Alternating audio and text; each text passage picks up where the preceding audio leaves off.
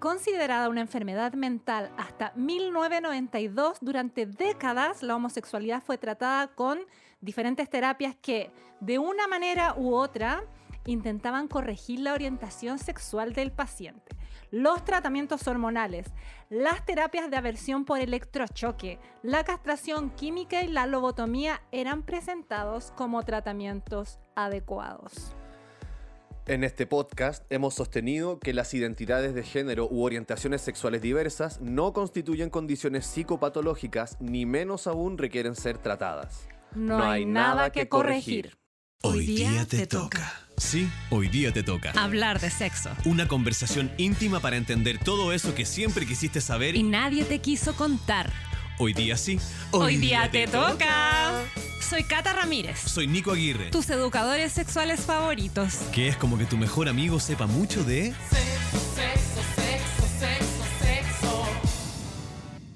¿Cómo está toda mi gente tocona? ¿Nos extrañaron? Hoy estoy súper eh, como en una hiperventilado. Estoy hiperventilado. Y bronceado. Hola, hola, hola, hola, hola, hola, mi gente. Mucho tiempo sin venir. El grito, el grito. El grito, el grito. Mucha radioactiva. Mucha radioactiva. Yo estoy en otra tecla, amigo. Yo estoy tranquileta. Ah, ya, tú vayas a hacer que bajemos. Ya, sí, yo dije que sentía que no era tan bueno bajar porque veníamos de una semana sin podcast y tú dijiste que querías bajar. Así que aquí vamos, el balancín. El- ¿O no? O balance, balance. Oh, balance, balance. ya, ¿cómo estás? Yo estoy bien. Aparte de bronceado como un Ken. Bien bronceado, ok, lo digo aquí y ahora, estuve una semana en Punta de Cana con mi mamá y con mi hermana en un paseo familiar, exquisito, estupendo, eh, relajado, eh, mucha playa, a las 6 de la mañana me estaba bañando en la playa, ¿qué queréis que Mira. te diga? Es que te levantabas a las 6 y ya estaba el sol arriba, como mucho color, mucho palmera, mucho coco con agua, amigo, y yo bañándome en el mar a esa hora. ¿Te tocó? ¿Te tocó en Punta de Cana? Mm, Mira, lo único que no me tocó en Punta de Cana fue que ni la puntita de nada. Nada. Nada, la puntita del dedo Nada. del pie en el mar. Nada. Yo era alguien que tenía más como 8 años que la edad que tengo. Ahí regaloneando con tu La mamá. pieza con mi mamá y con mi hermana. ¿A dónde vamos a comer? ¿Qué hacemos ahora? Vamos a la playa. Yo era el que se levantaba más temprano de las 3. Normalmente eso era al revés siempre. Así que, nada, descansé mucho. Estoy muy bronceado. Y. Ah. y muy eso. marcado y bronceado. No, bien, ahí sí, me atentas, alimenté atentas bien. todas las toconas. Es que el calor a mí me, el calor me activa. A mí el invierno me complica bastante. Entonces en el Caribe se me hace todo bastante más fácil levantarme temprano, hacer ejercicio, ir a nadar, comer más fresco, ¿cachai? Como... Es más fácil nomás, como que está más acorde. El ciclo circadiano se, se activa solo. A las nueve y media, 10 ya estaba raja, me quería acostar. Ya, cálmate. Listo. Cálmate. Eso. Sin duda que estás bien hiperventilado. Ok, ahora bajo un poco y te pregunto tú, querida amiga, ¿cómo estás? ¿Qué ha sido de tu vida? Eh, ¿Cómo has estado? La semana pasada no nos vimos.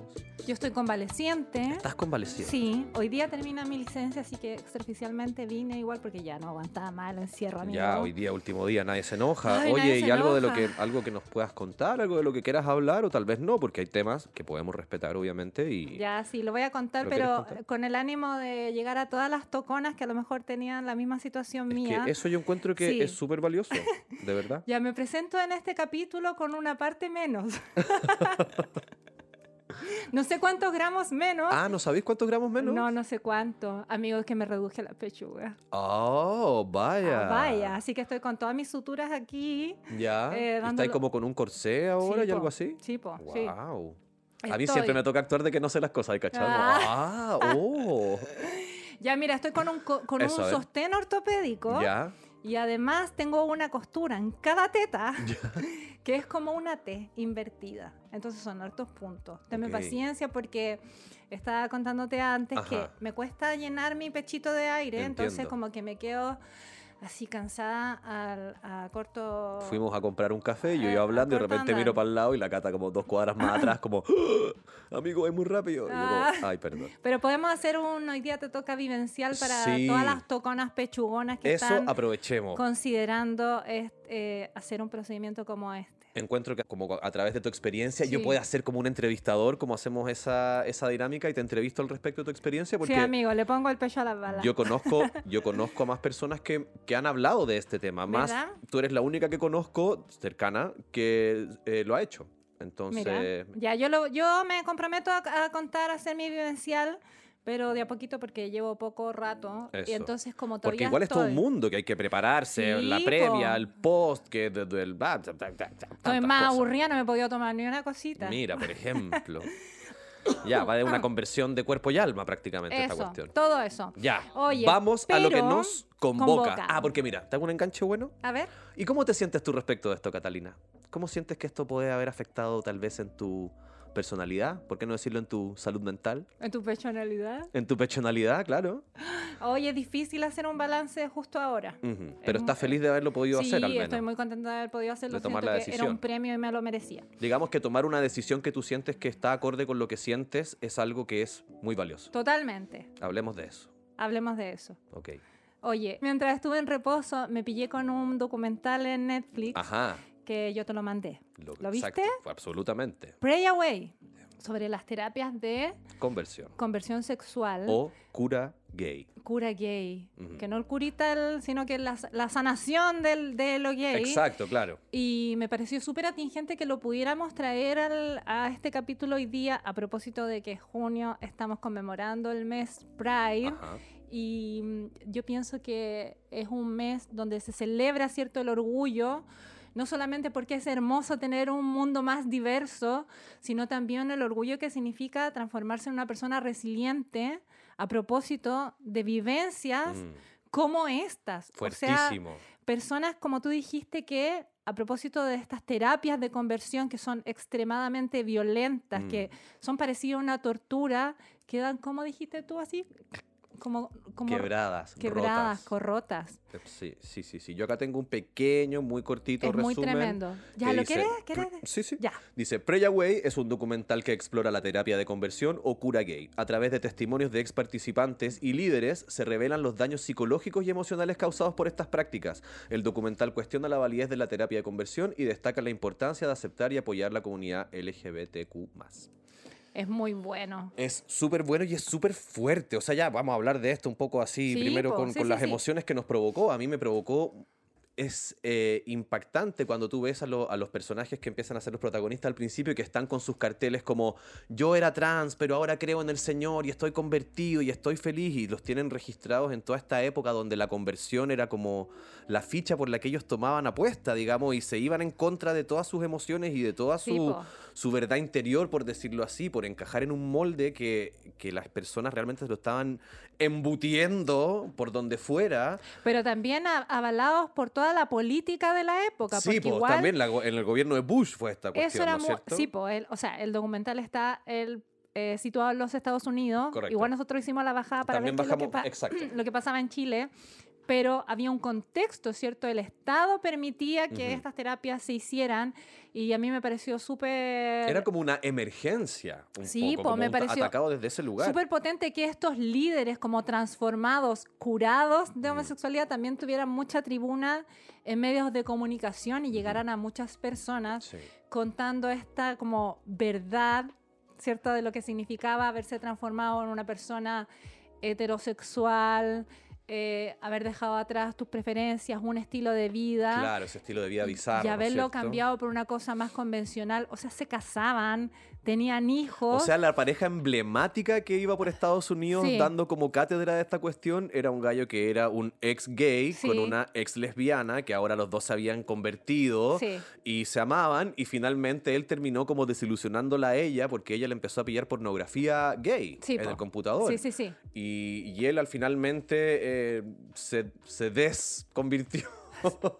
Sí, pues no, es- es no- superfuerte no pudo más, no, pudo No más. se lo pudo bancar. se O sea, es un spoiler grande el que estamos haciendo, pero yo creo que los tocones igual más o menos se lo esperan. No es lo mismo escucharlo de las personas que lo viven, po, sí, verlo en el documental. sí, sí, sí. Como de, de lo ineficaz que es todo este tipo de procedimiento. Ya. Em, ¿Qué te parece si hablamos? Porque, ¿Por qué se puede instalar en cierto momento Ajá. de la historia, ¿cierto? Muy reciente por lo demás. ¿Cuánto será? ¿30 años? Em, ¿Por qué se pueden instalar eh, procedimientos o terapias como esta? ¿Cómo llegamos a esto, ¿Cómo básicamente? llegamos a esto? Ajá. Y es la patologi- patologización. Patologización. Ah, que son como el unas palabras que el uno puede rapear. rapero, El rapero. De la diversidad sexual y del género. y dice que las raíces de estos procedimientos tienen su origen por ahí por el 1952, cuando la Mm. Asociación Americana de Psiquiatría define la homosexualidad como un trastorno mental, Ajá. que luego fue clasificada como una desviación sexual. Entonces, ese fue el inicio de una progresiva patologización pública de las orientaciones distintas a la hetero. Sí, que unió Sí. a gran parte de la comunidad científica, además para buscar las causas de esta, entre comillas, maldicha condición. Claro, y sabes, y- perdona, sí, sí, no, dale, sí, dale, que dale. yo el ayer, no, ayer antes de ayer, el domingo, en verdad, eh, investigando para este tema, Ujú. di como las cinco películas eh, sobre conversión sexual, eh, las cinco mejores películas, y encontré una Ya.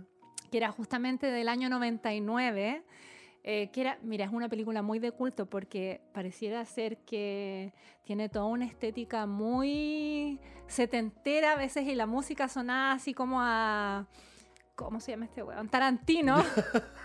perdón.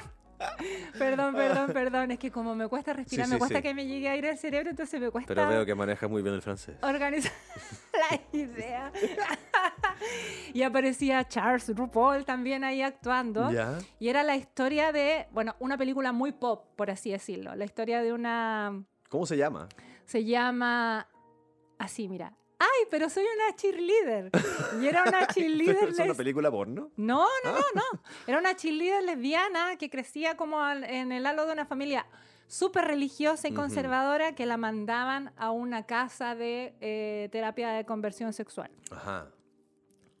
Y eh, parte de los, de, los, de los puntos que ella tenía que ir mejorando Ajá. para alcanzar su graduación como persona hetero, bueno, la primera era como asumir que ella era lesbiana y en verdad ella nunca se lo había preguntado, ¿cachai? Era como, o sea, yo soy cheerleader, tenía su pololo que le cargaba darle besos, eh, pero ella pensaba que todas las mujeres como ella, las adolescentes como Se ella, sentían igual. mi- se sentían igual y miraban a sus amigas de la misma manera en que las Ajá. miraba a ella, ¿cachai? Que era un poco con papas fritas. Ok. Y después el segundo paso de esta, de esta terapia era encontrarle una razón, cada, un, cada uno de los miembros que participaba de esto, que era como gays anónimos. Ya, claro. Tenía que encontrar una razón de por qué ellos pensaban que eran como eran. Y así había unas razones que eran absolutamente absurdas, ¿cachai? Ya, Entonces ahí pienso esto, como que la comunidad científica se une para buscar las causas de esta Mm. eh, mal llamada condición. Y además que, claro, porque resulta hasta injusto, siento, como en la historia, Sí. que si yo de alguna manera me siento un poco distinto, como sin tener toda esta información que tenemos ahora, 60, 70 años después, Sí. me siento que no encajo, siento que tal vez los comportamientos que tienen que ser mis compañeros o mis compañeras no son los que son también de mi agrado, como que me gustan otras cosas, y entonces tal vez acudo por ayuda, por decir, pucha, ¿sabéis que me siento, siento que no encajo? Siento que tal vez, no sé, eh, me gustan los hombres. ¿Pero cómo? Sí, ¿Pero qué estáis pensando, cabrón mierda? Sí, y po, listo, pero no- arreglado. Pero no solo como sentir atracción, sino que tener conductas que se escapan un poco del guion rígido de la cajita Claro. celeste y la cajita rosada. Es que ahí está, claro, porque lo que yo dije también es alguien que podría ir voluntariamente a Sí. manifestar esto, pero probablemente alguien que va a ir en realidad en esa época será porque ya le están haciendo bastante bullying o haciéndole notar su, su condición diferente y eso lo impulsa a ir a decir, por favor, arrégleme. Bueno, vamos a ampliar eso. Qué de valiente la- todos los que dijeron en su momento, ¿por qué no se van a la rechucha? A mí me gustan los hombres, po. a mí me gustan las mujeres. Sí, pues, pero también es, es complicado. O sea, hoy día yo pienso que el panorama igual está un poco más amigable, ¿cierto? Sí, pero también más Versus- tergiversado. Sí, po. Versus, por ejemplo, estuve leyendo igual un testimonio Ujú. de una persona que en el 2020 tenía, si no me equivoco, 58 años y había pasado por una de estas terapias de conversión, Ujú. ¿sí? Eh, donde el modelo de familia y de ser hombre era mucho más estricto de lo que es hoy día. Ujú. ¿Cachai? O sea, en ese tiempo, y por lo menos hasta cuando yo viví también mi adolescencia, la masculinidad estaba sujeta a que tú te tenías que convertir en padre de familia o tener muchas pololas o ser el proveedor, ¿cachai? Y cualquier cosa que se arrancara de eso ya estaba mal vista. Entonces, cuando tú estás viviendo con una orientación diferente, ¿cierto? Cuando estáis sintiendo esta pulsión, te estáis dando cuenta en el in- inicio de tu desarrollo sexual que no eres igual que tus compañeros por estas pequeñas cosas, entonces ya eh, te empezáis a sentir como que no encajáis. Versus todos los discursos que a lo mejor dentro de tu misma familia escuchas igual, sobre todo de familias religiosas, porque estas terapias igual están avaladas, ¿cierto? Y muchas veces ocurren, eh, bueno, al interior de la familia, en las iglesias y algunos... En eh, algunos co- centros clínicos, digamos. centros Pero que clínicos, sí. normalmente no son tan Psico- tampoco como eh, certificados o avalados. Claro. Sí, es verdad. Interrumpimos esta conversación para hacer mención de nuestro auspiciador. Encuentra todo lo que necesitas para encender el amor de tu vibra en happyjane.cl. Juguetes para glandes y clitos. En este mes Pride, ¿tenemos alguna promoción, Catalina? Eh, no puedo adelantar nada, pero sí. Ah, se vienen cositas. Sí, se vienen cositas. Ok, tocones y tocones, afinen esos deditos. Se vienen cositas para que te vengas. Se vienen- Cositas. Ah, cositas para que te vengas y te vayas a vengar de quien no te dejó irte. Eso. Ya. Oye, ya, entonces, ¿qué te parece si, antes de seguir hablando como Sí. de todas estas cuestiones, definimos un poco Ya. cuáles y son las formas que eh, son las más típicas? Porque realmente para poder empezar a dimensionar el efecto que tienen sobre la psicología de las personas este tipo de actos, sería bueno poder eh, tener claro cuáles son. ¿Tinca? Eso, que tú me digas. Mira. ¿Quieres decirme tú qué son las terapias de conversión sexual? Sí. De acuerdo a un informe de la ONU, las Sí. terapias de conversión consisten en actos que son sumamente violentos. ¿ya? Tienen agresiones físicas y psicológicas cometidas contra las personas para, obligar, para obligarlas a que dejen de lado su orientación sexual. Entre estos encontramos cosas como exorcismos, Heavy. violaciones correctivas, No, que solo pronunciarlo me produce Sí, muchas Me cosas, paran los pelos. y eh, tratamientos psicológicos a la fuerza. Heavy. Las terapias de conversión pueden equivaler a torturas u otros tratos crueles, inhumanos o degradantes, además de causar profundos traumas físicos y psicológicos en las personas que las sufren. Nos pusimos heavy, pero es que Es ahora que- es el momento de la empatía. Sí, O sea- que es real, real. Real. Mira, dice que algunos tipos de terapia, hay algunas terapias en base de religión y medicamentos realizadas frecuentemente por instituciones religiosas, como dijimos antes, que incluyen prácticas como rezar oraciones, exorcismo y la ingesta de algunos medicamentos. Dice, algunos reportes afirman que las terapias incluyen el consumo de medicinas como ludomil y dogmatil, que son químicos utilizados para tratar desórdenes psicológicos y neurológicos. Están las terapias de aversión, que consistían en inyectar a pacientes altas cantidades de adrenalina para que ésta les provocara un miedo extremo. Una vez así, proyectar imágenes con contenido homoerótico para provocarles rechazo. O sea, pienso al tiro en la, la La naranja, mecánica, ¿sí? exacto, sí. Pero es brutal. Y la castración química, que se realiza con el uso de inyecciones y la ingesta de medicamentos que provocan una disminución de la producción de hormonas, lo cual reduce la libido del ser humano. O sea, es que nada más cercano a la tortura. O sea, Mm. la ONU hoy día prohíbe todo este tipo Esto de era un método también para, para contravioladores en algunos países, la castración química, creo. No, brígido. No y sé, eh, bueno, y las pláticas y terapias que pueden ser igual de impactantes en la vida de una persona, ya lo vimos en el documental, vayan a verlo, Pray Away en Netflix, que organizaciones religiosas son las principales promotoras de estas conferencias y charlas, mientras que a veces son realizadas con el consentimiento de los pacientes, frecuentemente se disfrazan de terapias psicológicas o de autoayuda cuando en realidad su objetivo es la conversión sexual. Entonces, ahí hay hartas personas que todavía están como defendiendo este tipo de prácticas, diciendo que las personas adultas, ¿cierto? Podrían ir por libre, libre elección, Cuidado ahí Sí, con esa confusión. La libre erección es otra cosa. por libre elección a someterse a alguno de estos procedimientos. Entonces, dice lo siguiente. o sea, ¿es tan libre finalmente esa cuestión? Yo creo que no, porque mira, la mayoría de las personas que acuden son personas que en un intento súper desesperado a esto que sienten y los desencaja eh, y que los saca del proyecto, del anhelo que tenían de sí mismo o el que tenían sus familias para sí, la iglesia o incluso la sociedad que vive, eh, el- la sociedad en la que viven como que les, les causa profundo dolor. Entonces, no es tan libre. No es No claro. es tan libre, no es... No. O sea, aquí yo creo que se relacionan temas, por ejemplo, que ya los hemos tocado en, otro, en otros, pero me parece que, en otros capítulos digo, pero que me parece que siempre es bueno estarlo mencionando porque pasa colado finalmente, como el tema de la salud mental en las personas de las comunidades diversas también. Bueno, en, en realidad en esta sociedad que estamos viviendo nadie se salva, como, pero ya que estamos enfocados en este tema, también la prevención del suicidio. Hemos visto cómo las tasas son desequilibradas entre las personas que son pertenecientes a la comunidad LGBTQ con las personas que no. Entonces, Es, ayer vi... un- el ayer- acceso a servicios de, de salud integral, eh, bueno, la educación sexual inclusiva y todas esas cosas como toman relevancia muy potentemente y esto es un caso de, de una falta de empatía y de una falta de evolución humana tremenda, me parece. Esta Y de educación, totalmente. claro, o absolutamente. sea, anoche vi un pequeño reel que salía un gallo como entrevistando a una mujer y la mujer decía, ah, bueno, ¿y por qué tienes que tener el mes, el mes Pride? ¿Y por qué no puede haber el mes del hétero? Y era como, amiga, porque la- las personas heterosexuales no han sido oprimidas de tal manera y discriminadas de tal forma. Es como, es como lo mismo. Sí, ¿Y cuándo el Día del ¿Y Hombre? cuándo el día del hombre?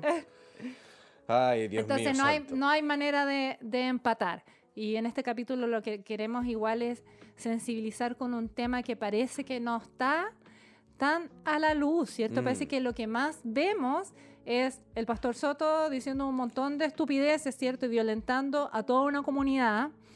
Pero este otro tipo de cosas parece que todavía está ahí muy, muy escondida, con otros nombres incluso, porque Ajá. todavía se hace. Ahora, A ver. ¿Hay acaso registro de la eficacia de estas terapias? No Coaguirre.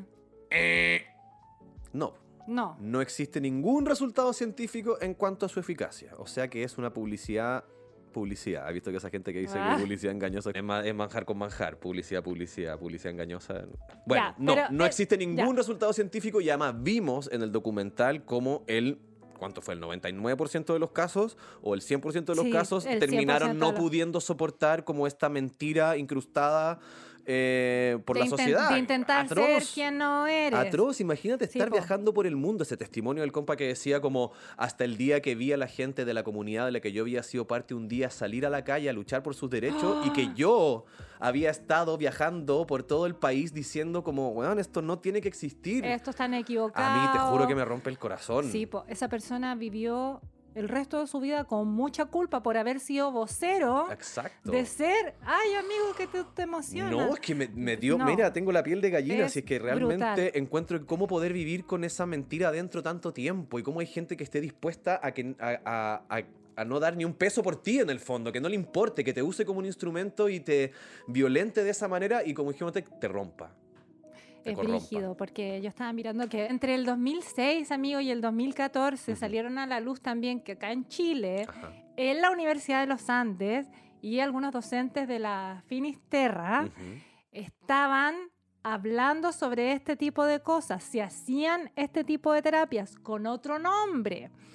Había una docente que después fue incluso directora de carrera. Ujú. Te voy a decir algo más tenebroso todavía. Esa persona, que no voy a decir su nombre, Pero que sabemos quién eres y dónde vives. lo sabemos. Estuvo metida en la comisión de eh, cuando estaba discutiendo el tema de la ideología de género y, ¿cachai? Toda esa weá. Estaba ahí metida. Hizo su tesis hablando del Papa Juan Pablo II. Bueno, Oh my God. entonces estas personas, en verdad, que una psicóloga, Ajá. defendía las terapias diciendo que esto tenía que ver con la libre expresión y el ejercicio libre de su trabajo, ¿cierto? El ejercicio libre de la profesión y la libre elección de tratamientos médicos como eh, argumentos válidos para justamente defender las terapias de conversión sexual. Entonces, estos mismos dejan de serlo cuando la terapia de conversión va únicamente en un sentido, ¿cachai? Este de Mm, querer entiendo, curar Claro. la homosexualidad, de hecho, no han encontrado ningún profesional, entre comillas, que proponga una terapia de conversión para heterosexuales que deseen convertirse en homosexuales. Ujú, O sea, eso- porque podrías, claro, po. ah, yo quiero ser homosexual. O sea, ¿cuántas amigas mías he escuchado en algún momento decir como quiero ser lesbiana? Ajá. Pero en verdad, Hombres de mierda. ¿cachai? Pero no es, no es tan así, es que no es, No, po. no es una elección, ¿cachai? No es por lo mismo, no es una condición, es una orientación, es algo que tú tienes muy dentro de ti, que no es como que uno se lo quiera Y cambiar. que puede ser súper estancada para siempre o puede ser lo más fluido, del mundo. que hay, totalmente. Exacto. Ahora, dice Oye, que la ah, ya. ignorancia de la ignorancia y la homofobia que existen gran cantidad de psicólogas y psicólogos en Chile, que es brutal también, no solo en la población como común y silvestre como nosotros, sino que los psicólogos y las psicólogas de Chile Ujú. es brutal, pero también es muy cómodo para ellos, ¿cachai? Para el bolsillo de estos terapeutas. Por supuesto. Porque estas terapias en general duran como mínimo cinco años, pero es súper frustrante para los pacientes porque le empiezan a decir que por ser homosexual van a sufrir, que no están bien, que su familia no los va a querer, que Dios no los quiere así, ¿cachai? Eh, les hablan de la importancia de la, pro- de la procreación para que terminen intentar cam- in- para que terminen Tentando. intentando cambiar Ujú. y terminan frustrados, enojados consigo mismo porque ya vemos que es una hueva que no funciona, pero el terapeuta queda, queda así facturando, Claro, facturando forrado, po, le- forradísimo. No, Entonces, no, además, es muy poco ético, no solo por el impacto que, que significa para la persona que se somete a algo así, sino porque también lucrar. O sea, es que la medicina también en ese sentido, con todo el respeto que me merecen grandes profesionales de la salud que conozco y todo, pero sepamos que en los grandes centros médicos que existen en este país, o sea, lo único que se está buscando es lucrar de la salud de las personas y eso es, o sea, ojalá que algún día cambie y ojalá que las personas entiendan que por eso es tan importante llevar una vida más saludable, no por eh, eh, eh, un estereotipo de bikini, pero realmente por eh, ahorrarte los millones que significa el abuso que están cometiendo personas en el área de la salud. Es fuerte, fuerte, fuerte. Sí. Ahora me cambian la música ¿Qué música? y mira esto. A ver. Espero que Dios pueda perdonarme, pero me siento muy feliz. Indicó en una frase que recordó cuando Alexander, su nombre real, se convirtió a la religión evangélica hace unos años y renegó de su condición sexual lanzando duros mensajes contra los homosexuales, un hecho que cambió completamente el año 2021, cuando sí se reconoció como parte de la comunidad LGBTQA con una declaración. Y esta es. A ver. Elijo amar, elijo abrazar, elijo ser yo. Sin miedo al qué dirán, sin miedo a la gente, sin miedo de ti. Dios nos ama igual, aunque te duela, religioso. Oh, Se dio vuelta la forma, chaqueta. Hoy, Arenito se muestra pleno y enamorado. Eso sí, con esa llamativa frase que algo de ruido causó entre sus fieles seguidores. Que Dios Un- me perdone, ¿esa frase? Que Dios me perdone, pero me siento muy feliz. Ah. Ahí tenemos un caso Sí, nacional, sabido, una persona que en, en la televisión dijo, yo me, desco- me, me, me deshomosexualicé. Sí, pues verdad. Qué fuerte lo pero, encuentro. Sí, Y la pero presión una vez justamente más. que la religión evangélica... Ay, ¿por qué? Oye, mira, porque hablemos un poco de este tema entonces, a que aterricémoslo aquí a, la- a cositas de, de lo que está pasando acá. En Chile, Sí. la terapia de conversión no está expresamente prohibida, por ejemplo. Hay países donde está prohibido, donde está comparado como con un campo de, de concentración nazi. Sí. Sin embargo, el 5 de diciembre del 2019, la Cámara de Diputados de Chile aprobó un proyecto de ley que busca prohibir la terapia de conversión en menores de edad. Actualmente este proyecto de ley está en trámite en el Senado. ¿Qué te parece? Me parece bacán, me Está parece bacán. Dice que establece que ni la identidad ni la orientación sexual pueden ser consideradas para un diagnóstico de salud mental. Entonces, dice, de esta forma se cierra una lucha emprendida durante años por el móvil Ajá. y el- también el grupo de lesbianas rompiendo el silencio. Fueron dos eh, movimientos que articularon y que llevaron al, al Senado este, esta problemática Ajá. igual. Y ¿sí? gracias a eso también, en marzo del 2022, del año pasado, la Municipalidad de Santiago se convirtió en la primera MUNI del país en prohibir la terapia de conversión a nivel local. Que eso igual representa un avance significativo. Por lo que yo tengo aquí, eh, al menos en la Municipalidad de Santiago está, está prohibido. Sí, mira, Ramón Gómez, que es el encargado de los derechos humanos del móvil, dijo que si bien el MinSal ya prohibía desde el 2016 estas horrorosas terapias, ahora el tema, el tema adquiere un rango legal. Más aún, no solo se prohíben las terapias, sino que cualquier diagnóstico en salud que se base en la orientación sexual o identidad de las personas, entre otros aspectos. Sin diagnóstico, menos pueden haber terapia o tratamientos. Por lo tanto, cualquier psicólogo o psiquiatra que solo se atreva a diagnosticar la salud mental en función de esos criterios está cometiendo una ilegalidad. Oye, ¿y qué dice nuestro colegio de psicólogos al respecto de esto? ¿Te digo? Ya, dime. Dice esto. Nuestro accionar como colegio de psicólogos es muy, pero muy limitado desde la dictadura, donde se nos quitó prácticamente todo poder. No existe la posibilidad de suspender la licencia, como en la mayoría de los países, por lo cual no solo podrían ser sancionados quienes estén colegiados, o sea, la minoría, Mm. y el resto. Mientras esto sea así, creo que es obligación del Estado hacerse cargo y llamar a una investigación del tema y que la justicia dictamine. Si se ha dañado a un ser humano, pues deberá pagarse. Los seres humanos no son cosas, no son muebles, sillas o sobre los cuales se pueda depositar nuestros prejuicios. Brígido. Pero dice que es la historia de una larga lucha. Mira, dice, en el 2004 Ujú. tuvo lugar la primera denuncia pública en Chile contra un caso concreto de promoción de las terapias de conversión de la homosexualidad y la transexualidad. Luego de que el mismo móvil Ujú. repudiara la enseñanza de tales prácticas, yo lo voy a decir, en la Universidad de los Andes. El organismo LGBTQA+, denunció y protestó luego contra las conductas similares por parte, ya voy a decir su nombre, por parte de la psicóloga Marcela Ferrer en el 2008, así como en la Universidad Católica en el 2012, la Universidad San Sebastián en el 2014, el Colegio Cumbres en el 2014 y la Fundación Restauración en el 2017. Recién. Esa fundación hacía, y no sé si todavía hace cura gay, Ujú. eh, pero le puso como otro nombre. Entonces, Ajá. igual hay que estar atentis porque hay un Son mar- buenas las personas de los extremos para disfrazar con nombres raros Sí, cosas que son asquerosas. sí, sí, sí, sí, sí, sí. Bueno, a nivel también eh, de Latinoamérica, Ajá. porque países vecinos también tienen- están en situaciones más o menos parecidas, por ejemplo, ¿Ya? eh, se han tomado medidas para prohibir o restringir la terapia de conversión. Por ejemplo, en Argentina, que sabemos que es un país al que nosotros idolatramos bastante en temas de educación sexual. Ah, sí. En Brasil, Ecuador y Uruguay también han promulgado leyes que prohíben la terapia de conversión en diferentes formas. Hay otros países como Colombia, Costa Rica, México y Perú. Se han presentado proyectos, eh, los que se están llevando a cabo en este momento, y hay iniciativas para prohibir la terapia de conversión. Sin embargo, hasta la fecha eh, no sabemos todavía de ninguno lo haya aprobado a nivel nacional. Pero es Pero están en, en trámite. es súper preocupante porque sabemos que hay un sector político que está a favor de este tipo de terapia. Exacto. No voy a mencionar los de acá de Chilito, pero Ajá. por ejemplo, entre los diputados en Brasil, Pero podemos decir que se parte con rey y termina en anos. Sí. Diputados que están a favor en Brasil, por ejemplo, una persona Ajá. que se convirtió en presidente de Brasil, eh, eh, Bolsonaro, que argumentaba Claro. en el Parlamento acerca de, mira, la inmoralidad de la homosexualidad y del peligro que la misma constituía para la familia y la sociedad. Apuesto que se gasta parejo ese weón. No, o sea, bueno, no tendría nada de malo. No, Lo malo es que ese es tipo que- de criterios tan duales, ¿cierto?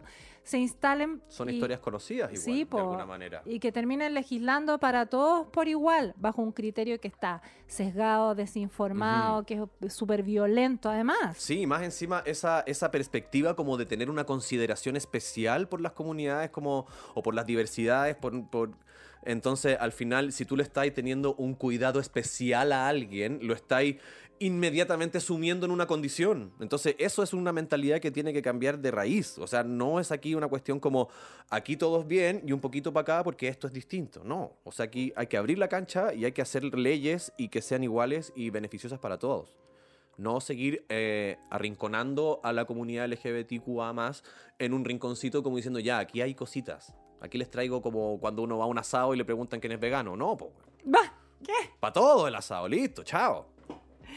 Es verdad, por eso es tan importante que se logre instalar. Yo sé que el panorama hoy día está medio difícil. La ESI, para que desde que nuestros niños son muy pequeños aprendan a abrazar la diversidad, a no discriminar, a mirar todas estas nuevas formas de ser, amar, expresarse con unos ojos totalmente más amigables y más respetuosos. Ese es el tema. ¿Sabéis lo que me pasa a mí? Que yo no dudo de la capacidad de los niños de poder eh, abordar estas temáticas. Lo que a mí me da un poco de miedo son, no sé, pues algunas personas, algunos per- eh, eh, personajes que puedan usar esta información Mm. para desinformar. Para generar lo que, estaba, lo que ha estado pasando, lo que pasó un poco en Talcahuano. Sí, po. eh, que no en- tenía nada, o sea, es que quiero No, detenerme po, ahí. Absolutamente, no Eso tenía, no nada, tenía que, nada ver. que ver con ESI. Absolut- de acuerdo. Era otra cosa. Es Le otra pusieron, cosa. A en eso me refiero, la le pusieron ese nombre, pero ya después se cachó que nada. Y la además, y además apareció que un par de esas niñas que participaron de esta horrible actividad eran abusadas al interior de sus hogares. ujú. Entonces, eso quiero decir, yo sé que hay muchas personas que quieren instalar valores al interior de su familia para sus niños, ¿cierto? Y dicen como eh, la educación sexual tiene que partir por casa, enmarcada en estos valores, ¿cierto? Que a veces son, claro, el respeto, el amor, pero quiero decirles que los niños no son de nuestra propiedad, Ujú. ¿cachai? Los niños igual son sujetos de derecho y merecen una información Son individuos que merecen Claro, acceder a la que verdad. esté, como- que esté de manera externa a la familia, porque no todos los niños tienen la fortuna de crecer y de criarse en el seno de una familia que los cobije, que los Mm. proteja, que, que les los enseñe, Ujú. ¿cachai? O sea, la pandemia nos dejó eh, números súper, súper tristes. O sea, que al interior de la familia muchos niños estaban siendo agredidos no solo físicamente, sino que sexualmente. Entonces, ¿qué va a pasar con esos niños? ¿Cachai? Mm. Les vamos a decir que su familia les tiene que enseñar cuando su familia está haciendo todo lo contrario. Esos niños quedan desprotegidos. Por eso es que es tan importante que se instale la ESI, que nuestros niños tengan derecho a la información. Ya lo conversamos nosotros en otro capítulo de lo, im- en otro capítulo de lo importante que era tener una mirada externa de lo que pasaba al interior de nuestras parejas, pero también lo que pasa al De interior nuestros de, núcleos familiares. de nuestros núcleos familiares, ¿cachai? Los niños no son propiedad de sus familias. O sea, si yo veo en la calle que a un niño su mamá o su papá le está sacando la chucha, voy a decir como, ah, no, pues total, el cabro chico es de ella, que haga lo, lo que, se lo estará que haga lo que por algo lo quiera. estará haciendo. No es así. Toda la comunidad debe velar por el bienestar de nuestras niñas y niños. Por y eso, eso- es lo que se ha perdido también, como esta, esta separación, ¿no es cierto? Sí, esta cosa, po. lo que tú decís, de meter a cada familia como el único eje central de la sociedad, entonces donde lo que pasa en mis cuatro paredes es y lo que pasa en las tuyas es y así. Pero antes teníamos esto de la comunidad, ¿no es cierto? De Sí, criar po. en pa- en- en- y poder tener un sentido común mucho más sensible. Sí, po. O sea, si yo como mamá, papá, digo que mi hijo está mal y lo someto a una terapia como esta, ¿cierto? Ujú. Absolutamente violenta, ¿cómo no va a poder venir nadie a defender ese pequeño individuo y decir como, "Oh, oye, no? Y eso también es tarea del Estado, o sea, el Estado no como un abstracto, sino que de las y los profesores, ¿cierto? De las instituciones de salud, de las entidades de gobierno, Ujú. ¿cachai? Es, eso quiero decir. Hoy día estaba pensando mucho en el tema de la ESI, sobre todo con temas de diversidad sexual. Mm. Sería bueno, no sé si la voy a cagar diciendo esto, pero lo voy a intentar. A ver. Sería bacán ver que las personas mayores de nuestra sociedad empezaran a tener una actitud más, ¿cachai lo que voy a decir? Más como la tienen hacia la tecnología. Porque yo cuando veo una abuela con una niña o un papá mayor con un hijo, y es como, puta, es que yo no entiendo nada de esto, porque los niños me enseñan a mí, no, es que ellos me enseñan, ellos me enseñan, ellos me enseñan. Sí. Y se ponen así dispuestos porque la tecnología a todos nos excita un poco y nos abre el mundo y no sé qué.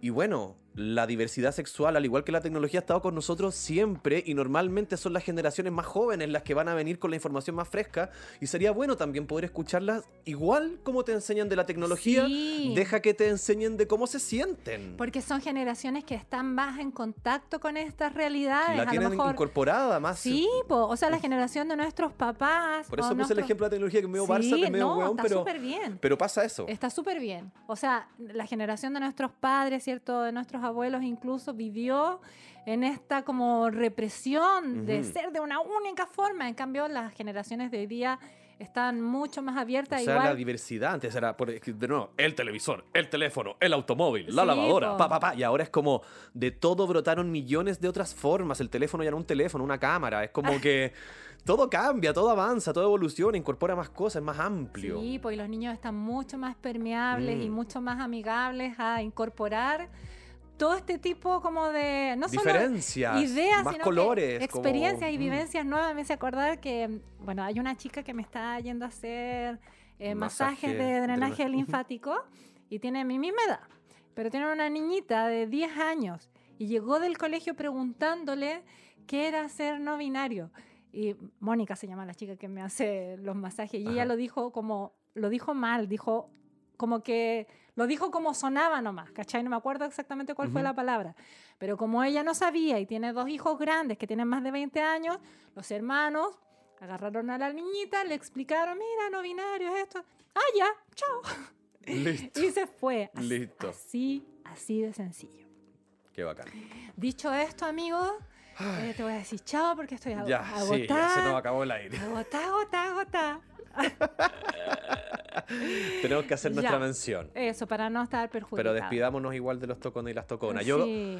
ya, para iniciar aquí la cuestión del despedirse, yo, Mike para los vivos, ahora es tu momento. Te mando con la cata un saludo grande, un gran abrazo, porque te lo debía hace tiempo, brother, así que ahí estamos. Y hay otra pareja, Luis se llama él, que estaba muy triste porque la semana pasada dijo, no me hagan nunca más esto de no tirar Sí. capítulo, que está viviendo, si no me equivoco, en España. Ah, Así hostias. que él con su pareja compraron unas cositas de Happy Jane antes de irse. Ay, mira qué bueno. Mira, Mira. qué bueno. Mira bueno, para que sepan, Sí. eh, este que están escuchando hoy día, la próxima semana, y después vamos a hacer un consultorio sexual. Sí, Pride. Pride, para que empiecen desde Eso, ya mándanos sus a pensar en sus preguntas. a pensar en sus comentarios, mándennos videos, mándennos lo que quieran, mándennos todo. ¿Video? Sí, porque también los podemos poner ahí después, hacemos un compilado de videos en un reel, qué sé yo. Ah, ya, me parece así. bacán.